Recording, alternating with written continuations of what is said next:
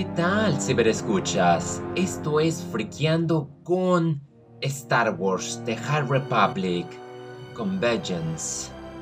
La nueva novela por la autora Soraya Córdoba, quien es reconocida por haber escrito A Clash of Fate y The Lost Night Sister, finalmente le dejan a cargo su primera novela adulta.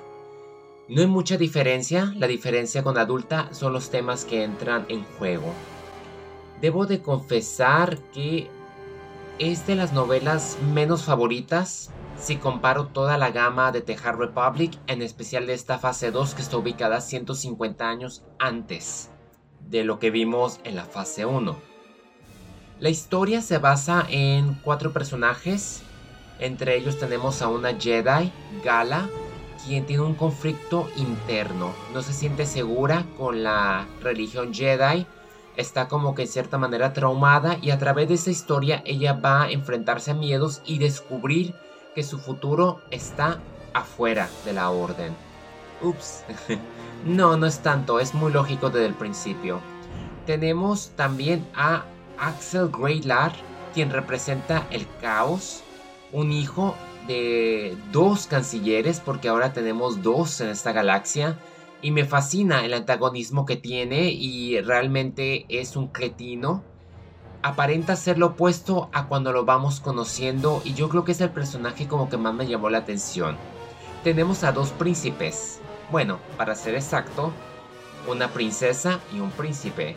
De los planetas Aira Arano. Se trata en sí de esta guerra eterna.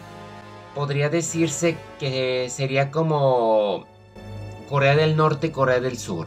Ambos están pegados, ambos príncipes herederos heredaron esta guerra y la única forma de buscar la paz es casándose. Muy interesante. Tenemos bastante política, suspenso, espionaje, la novela en ocasiones como que va a paso lento y en el tercer acto suceden demasiadas cosas que es inevitable que no te pierdas.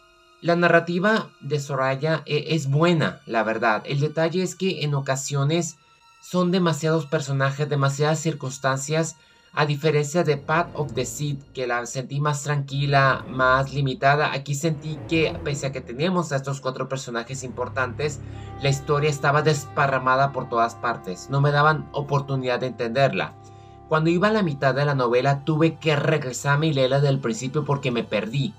Hay demasiado contexto sociopolítico, y me agrada que tengamos a The Path of the Open Hand, a quienes conocimos, en especial la madre, en Path of the Seed, que para mí ha sido la mejor novela de la fase 1. Aquí la tenemos de nuevo y funciona como una especie de Sidious, quien está manipulando sus eventos y su intención es hacer que esos dos planetas se autodestruyan entre sí para ella recoger los pedazos. Me gusta cómo Coruscant está siendo mencionada y cómo vamos hacia unos eventos que van a marcar un pasado para los Jedi. Obviamente esta es la época dorada, vamos a ver novelas como que más tranquilas y parece que todas van a manejarse en dos olas. Porque la que le continúa a esta es Cataclysm y eso indica que algo fuerte e intenso está en camino. La historia no es aventura en sí, es una cuestión de política y de cultura.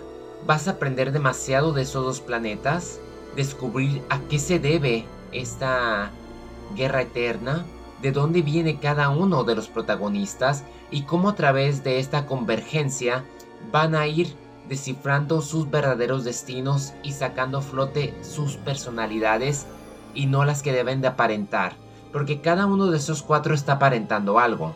Gala va como mensajera de paz, como negociadora, pero no se siente cómoda con lo que está haciendo y tiene una especie de relación con Greylat quien tampoco es quien aparenta pese a ser el hijo perfecto de la canciller, él solamente quiere su herencia, pero no es cuestión de dinero, es cuestión de libertad y poder. Y es la manera en que me gusta el contraste que hace con Gala porque tanto Sabandija como Noble Jedi encuentran como un espacio e interés mutuo entre los dos, pero son lados opuestos. Entre los príncipes no puede evitar sentirlos como Will y Elizabeth de Pirata del Caribe. Así sentí porque al final hay una escena donde se están casando y llegan a invadirlos y tienen que defenderse. Me gustó ese aspecto como también su forma de tantear el terreno, cómo inician conociéndose y no se llevan tan bien y cómo va obteniendo un respeto y un cariño conforme avanza la trama a través de esta especie de promoción matrimonial para dar esa especie de paz. Yo creo que la presencia de los dos pues sí se puede sentir como que muy inspiradora en conjunto con todas las producciones que hemos tenido de Star Wars, pero en cuestiones de boda sigue estando mucho mejor The Princelet Scandal. Que no quito que tengan cierta química, lo que fue en este caso Siri Fan 2. Eh, me gustó también la química que tuvieron con Greylar, que también tanto el rey de Siri como la reina de Fantu tengan como que esa especie de cosquilleo rivalidad. Me gusta cómo se llevan a cabo los eventos, cómo cualquiera de ellos está en riesgo de perder la vida y lo frágil que es mantener la paz. Es una novela muy tranquila como lo menciono, no la mejor que me hubiese encantado, no me volvió loco como lo han hecho Light of the Jedi, Rising Storm, Midnight Horizon o en especial Part of the Seed, yo sentí que aquí hubo algo que no me hizo clic. Quizás por no estar familiarizados con todo este nuevo contexto que se nos proporciona. Y no me molesta que no tenga tanta acción. El detalle fue que al final la saturaron demasiado. Que era muy difícil saber quién estaba en dónde.